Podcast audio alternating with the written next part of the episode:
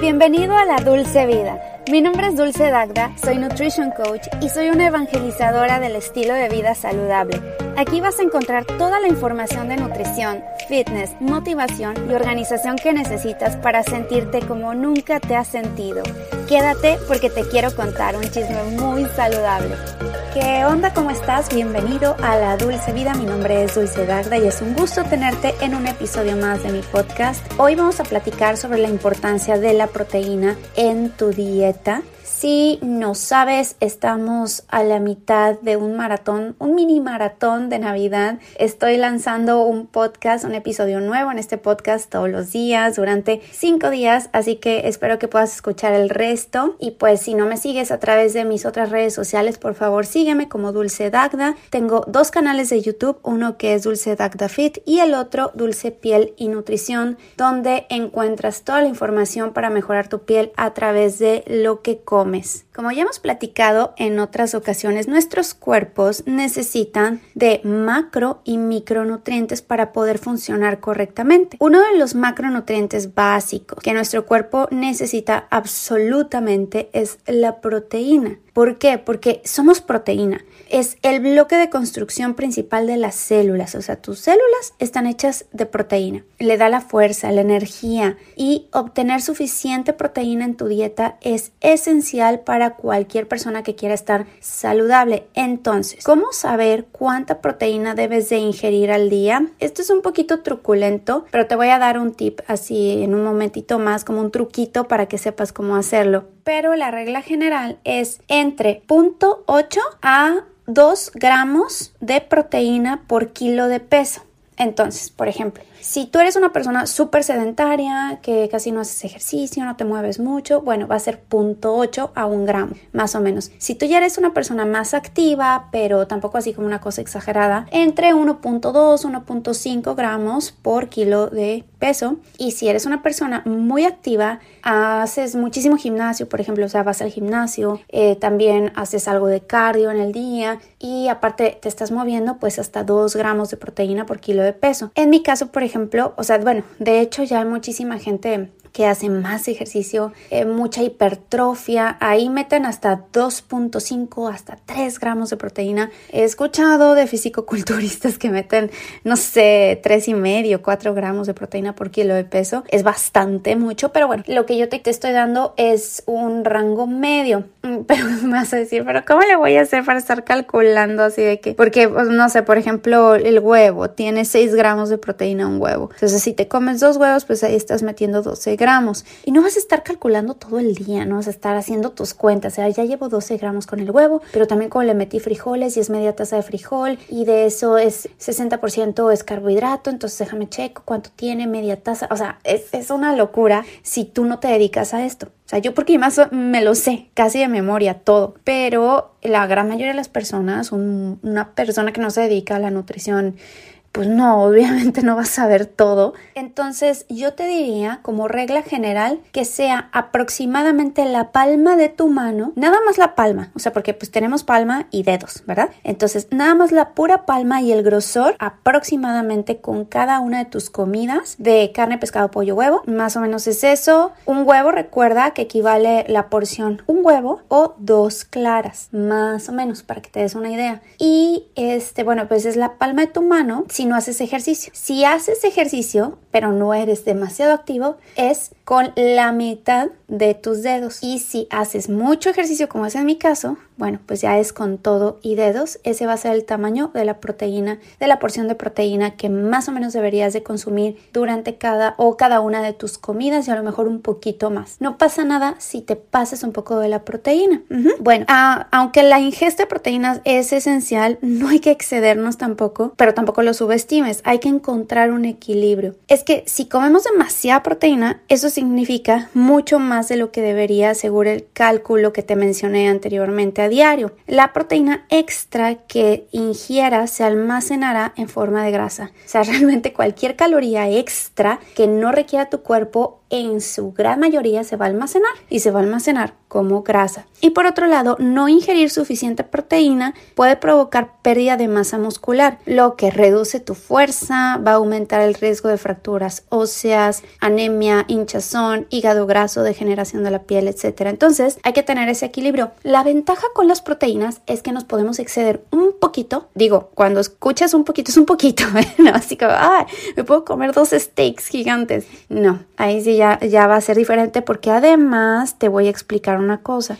la, la insulina, el spike de insulina, se libera principalmente con carbohidratos, pero la segunda es con proteína. La tercera, o sea, la última es con grasa. Realmente no hay una respuesta insulínica importante o significativa con la grasa, es más con la proteína, pero principalmente con los carbohidratos, pero sigue la proteína y hay una conversión en el cuerpo en una ruta metabólica que se llama gluconeogénesis, que es la conversión de las proteínas a grasa, o sea, a glucosa y luego grasa. Pero no me voy a meter mucho en ese tema porque no te quiero confundir, solamente te quiero aclarar que sí es importante consumirla, pero no excedernos en absolutamente nada. Afortunadamente, para todas las personas se pueden encontrar formas de incorporar suficiente proteína en tu dieta sin importar la pauta dietética que sigas, o sea, ya sea que fueras um, ovo lacto vegetariano, vegano, porque bueno, lo más difícil es ser vegano. Y ya el capítulo anterior platicamos sobre cómo llevar una dieta vegetariana o vegana saludable y equilibrada,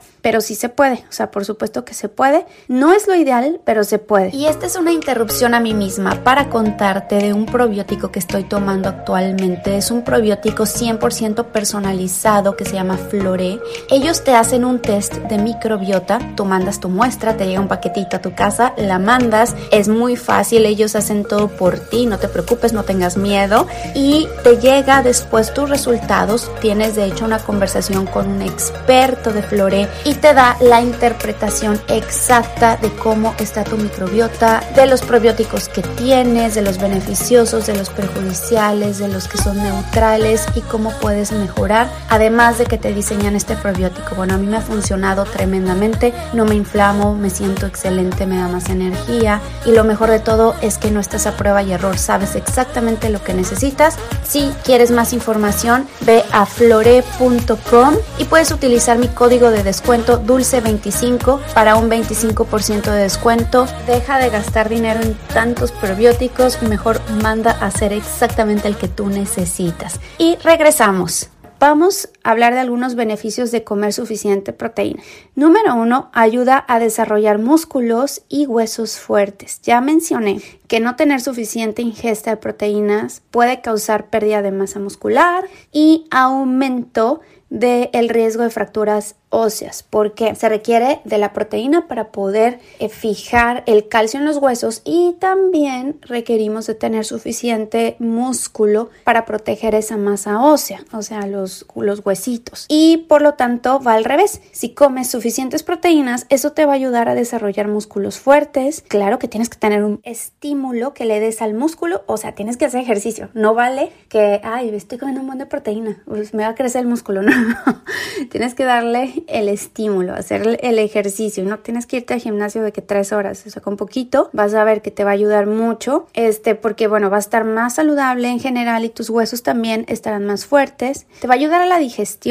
Promover el, la, ingesta de proteína también promueve el ácido del estómago y el ácido del estómago ayuda a tu cuerpo a digerir los alimentos más rápidos. Cuando tú no estás consumiendo suficiente proteína, tampoco produces suficiente ácido clorhídrico. Entonces es como un, círculo ahí vicioso. No comes proteína, te da acidez, dices no puedo comer y, luego todo el pantoprazol y esas cosas que no debes de consumir omeprazol y eh, riopan, no consumas esas cosas, te va a dar... Eh, mira, acuérdense que yo no soy médico y siempre tengo que hacer mi disclaimer de que tú eres responsable de tu propia salud y nada de lo que te estoy diciendo aquí puede para nada cambiar ni sustituir lo, lo, que te diga el médico, pero sin duda alguna todos estos omeprazoles, pantoprazoles, todos los que son inhibidores de las bombas de protones y del ácido estomacal están vinculados con cáncer, cáncer de esófago, cáncer de estómago, eh, cáncer de colon, etcétera. ¿Ok? Entonces cuiden ahí. Otros beneficios útiles, ayuda con la piel, la piel está compuesta de colágeno de elastina. ¿Qué es eso? Son proteínas. Ayuda a reparar los tejidos corporales, a las hormonas. Nuestras hormonas necesitan de la proteína, al pelo, a las uñas y donde vamos a encontrar los alimentos ricos en proteínas. Aquí te va la lista de buenas fuentes de proteína y alimentos ricos en esta que, bueno, eh, si los sabes meter dentro de tu dieta, ahorita te voy a decir cómo, vas a ver que te van a ayudar. Y no necesariamente tienen que ser proteínas de origen animal, que bueno, esas son las más biodisponibles porque tienen todos los aminoácidos. Una proteína está compuesta de pequeños bloquecitos y esos a su vez se descomponen, esos bloquecitos que son como grupitos, se llaman péptidos. Y esos péptidos se descomponen en chiquitos y esos chiquitos únicos son los aminoácidos aminoácidos. Una proteína debe de contener todos los aminoácidos. Si tienen solo algunos, se llama proteína incompleta. ¿Cuáles son las proteínas completas? Son las de origen animal. Carnes de res, de ternera, de cerdo, de cordero, de pescado, pollo, ¿sí? Todas, o sea, la carne, todo lo de origen animal es una proteína completa. El huevo, el huevo es una proteína muy completa y de gran calidad. ¿Por qué? Porque absorbe, se absorbe muy bien en el cuerpo. Es muy biodisponible para el cuerpo. Pero hay otras, ¿no? Por ejemplo, eh, bueno, las leches lácteos, yogur, queso, también tienen proteína. Los quesos tienen menos proteína que el yogur. En el caso de los yogures, el, que tiene mayor cantidad de proteína es el yogur griego. Pero acuérdense, cuando van a consumir yogur, tiene que ser sin gomas, sin aditivos, sin endulcorantes. Tiene que ser natural y lo ideal es que lo hagas tú. Ve a mi canal de YouTube, Dulce Dagda Fit o Dulce Piel y Nutrición y tengo la receta de cómo hacer tanto yogur griego como yogur de búlgaros. Puedes hacerlo en casa. Yogur natural, igual. El queso tiene muy poquita proteína, es más alto en grasa, pero sí tiene proteína. Y ya en cuanto a las proteínas de origen vegetal, tenemos todas las leguminosas, son las que tienen mayor cantidad de aminoácidos, aunque son proteínas incompletas,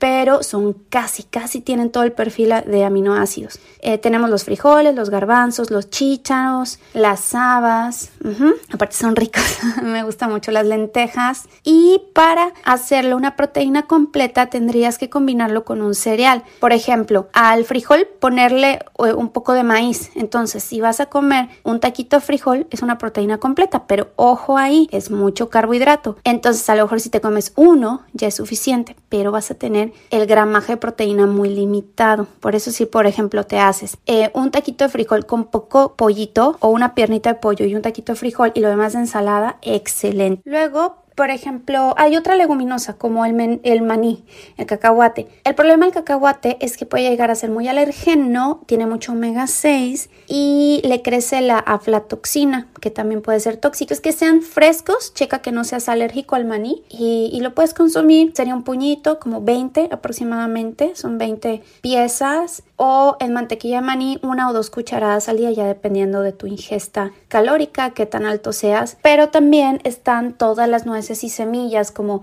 las semillas de cáñamo tienen mucha proteína, las semillas de girasol, de calabaza y todas las nueces, ¿no? Ya sabes, nueces, este, almendras, pistachos, eh, nueces pecanas, nueces macadamias. Y esas son proteínas pero con grasa podemos consumir un puñito al día. Si tú eres vegano o vegetariano, puedes hacerte tu ensalada con leguminosas y le espolvoreas encima unas semillas y ya tienes una proteína completa. Pero sí asegúrate de que, que estés llevando una ingesta completa de proteína y si puedes acompañarte de un profesional sería lo ideal para que te haga ahí el conteo y si no, bueno, ponte, ponte a estudiar bastante para que sepas. Otra opción de proteína, ¿dónde la puedes encontrar? En la soya. En la soya cuida que no sea genéticamente modificada. ¿Por qué? Porque absorbe muchísimos pesticidas, herbicidas y te puede causar muchos daños también a la salud. Que sea una soya de preferencia fermentada como el tempe o el miso. El tofu es otro, pero está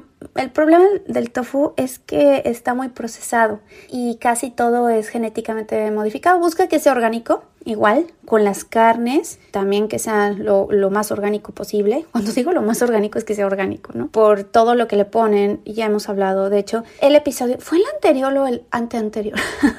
bueno, de los alimentos orgánicos, si valía la pena consumirlos o no, escúchalos porque ahí me, me detallo bastante y te va a ayudar a entender por qué es importante consumir orgánico. Bueno, todos estos alimentos contienen grandes cantidades de proteínas y si los consumes, definitivamente te va a permitir tener suficiente proteína, los gramos necesarios en tu dieta. Te recomiendo de esta manera. Tu plato, tres veces al día, lo vas a dividir en la mitad. Eso va a ser de puras verduras. La cuarta parte va a ser tu proteína, que va a ser el tamaño de la palma de tu mano, ya te dije cuál es la regla. Y el resto va a ser el carbohidrato y un poquito de grasa, que será una o dos cucharadas. Puedes sustituir el carbohidrato por más grasa o incluso por más proteína, pero no al revés. Bueno, espero que te haya interesado, gustado este por favor, compártelo con más personas si te ayudó y no te lo quedes solo para ti. Eso me va a ayudar muchísimo a mí a seguir creando más contenido. Cuídate mucho y nos escuchamos el día de mañana en este maratón de Navidad de la Dulce Vida Fit. Nos vemos. Bye.